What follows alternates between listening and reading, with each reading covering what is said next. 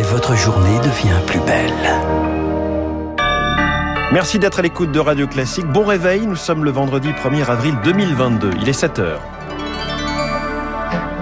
La matinale de Radio Classique avec François Geffrier. Il neige donc ce matin sur les Hauts-de-France et les collines normandes. Les sols commencent à blanchir alors que les arbres fruitiers se réveillent à peine. Les agriculteurs craignent que le gel saisisse les premiers bourgeons. En Ukraine, Mariupol attend toujours son couloir humanitaire. Une nouvelle tentative d'évacuation est prévue à 9h avec l'aide de la Croix-Rouge. Et puis, des roubles ou rien. Moscou ne veut plus d'euros ou de dollars en échange de son gaz. Refus de Paris et de Berlin. Quelles conséquences pour la France? Dans ce journal. À 7h10, le pétrole et les États-Unis qui prennent le rôle de l'Arabie Saoudite. Ce sera l'édito de François Vidal. 7h15, l'inflation gonfle et nous espérons peut-être un peu trop de la Banque centrale. Je reçois Wilfried Galland, directeur stratégiste chez Montpensier Finance. 7h25, le cluedo du Parti Socialiste. Ce sera dès le lendemain du premier tour et c'est l'info politique de David Doucan. Radio classique.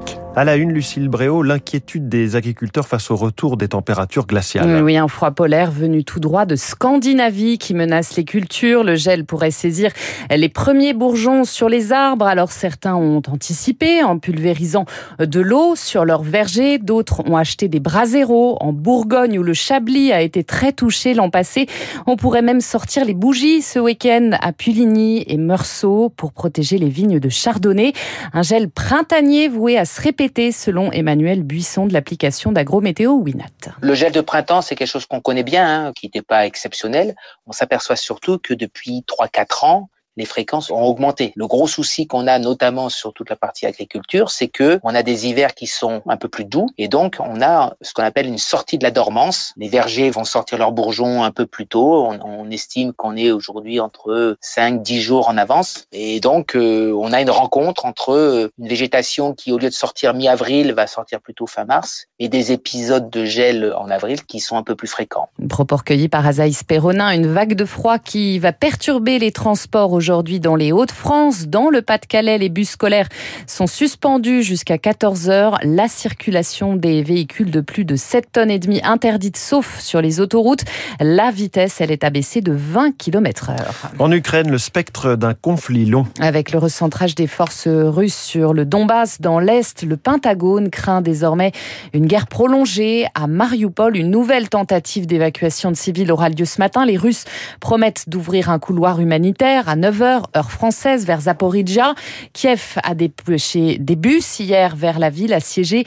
Le comité international de la Croix-Rouge est prêt à diriger cette opération. Frédéric Joly, son porte-parole n'est probablement pas en une seule journée que pourra être évacuée l'entièreté de la population qui souhaite quitter Mariupol.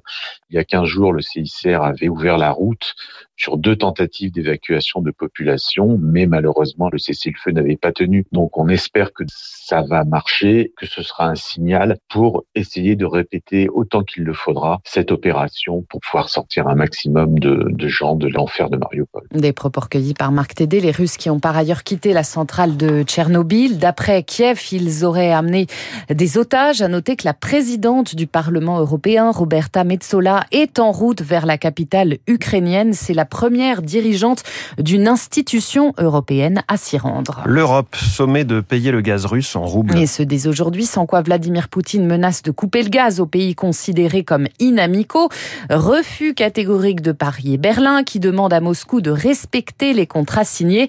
Alors quelles seraient les conséquences d'une coupure brutale Écoutez la réponse d'Olivier Dorgan, avocat au cabinet Hacher, spécialiste du contentieux. Pour un pays comme la France, ces conséquences sont relativement maîtrisé. La France dispose de plusieurs mois de réserve de gaz et comme on est par ailleurs dans une période de sortie de l'hiver, il est possible que la France puisse tenir euh, jusqu'à minima la fin de l'été. Par contre, des pays qui sont à 90 voire à 100% dépendants du gaz russe, notamment les pays baltes, l'Autriche et dans une moindre mesure l'Allemagne, les conséquences sont beaucoup plus fortes. Ça peut vouloir dire que certaines entreprises vont devoir réduire leur production parce qu'elles n'auront plus de gaz russe pour faire tourner leurs équipements. Propos recueilli par Éric Mauban. À noter que la fameuse remise de 15 centimes minimum par litre de carburant à la pompe, elle entre en vigueur aujourd'hui en France pour 4 mois. Gérald de, Gérard, Gérard Depardieu, lui, durcit encore le ton vis-à-vis de Vladimir Poutine. L'acteur dénonce désormais, je cite, les folles dérives inacceptables du président russe. Il promet de reverser la totalité des recettes de ces trois concerts prévus ce soir, et dimanche au théâtre des Champs-Élysées aux victimes ukrainiennes. En bref, au procès des attentats du 13 novembre 2015, faut-il montrer l'horreur des photos du Bataclan et six minutes de son enregistrés pendant l'attaque seront diffusées à l'audience aujourd'hui à la demande d'une association de victimes, Life for Paris. Pour elle, il faut montrer la scène de crime. La question a divisé les parties civiles. Loïc Le Priol, lui, est en France. Le principal suspect de l'assassinat de l'ancien rugbyman Federico Martin Aramburu sera présenté à un juge aujourd'hui en vue de sa mise en examen. Au Royaume-Uni, la résurgence préoccupante du Covid. Le nombre de personnes infectées frôle des records dans une relative indifférence. Un rebond dû, comme chez nous, au sous-variant d'Omicron, BA2. À l'hôpital, 20 000 personnes sont désormais soignées outre-Manche contre 7 000 il y a deux semaines. Cela n'augure rien de bon pour nous, Rémi Pfister. Tous les gestes barrières ont été levés au Royaume-Uni il y a deux mois, y compris dans les transports. L'obligation vaccinale pour les soignants aussi a été abandonnée. Philippe Frogel, généticien à l'Imperial College de Londres, est dépité car les médecins anglais avaient prévenu l'hôpital allait en payer le prix tôt ou tard. Euh, ils étaient très furieux euh, contre les décisions parce que plus le temps passe, plus les personnes qui sont euh, vaccinées deux fois, voire parfois trois fois, eh bien leur taux d'anticorps baisse et donc statistiquement, un certain nombre d'entre eux, surtout les plus vulnérables, risquent d'aller l'hôpital et certains en. L'Angleterre s'attendait à un rebond hospitalier, mais pas avant la fin du printemps. Mais l'immunité vaccinale ne tiendra pas jusque-là. Alors le gouvernement propose en urgence une quatrième dose aux plus vulnérables. Mais je suis pas sûr qu'il ait commencé réellement à mettre ça en œuvre puisque le nombre de gens vaccinés est devenu ridiculement faible alors même que euh, le nombre de personnes, même trois fois vaccinées parmi les gens vulnérables, est pas fabuleux. Il faut s'attendre à ce que euh, des gens très âgés ou des gens qui ont fait euh, un cancer vont être atteints. La France aussi a ouvert une quatrième dose pour les plus de 80 ans, mais cela ne prend pas non plus. Dans ces conditions, les médecins préviennent, il faut s'attendre à ce que les personnes âgées fassent une forme grave dans les prochaines semaines. Et puis certes, il fait froid, certes, la neige arrive en Ile-de-France, mais c'est le grand retour aujourd'hui des terrasses estivales à Paris.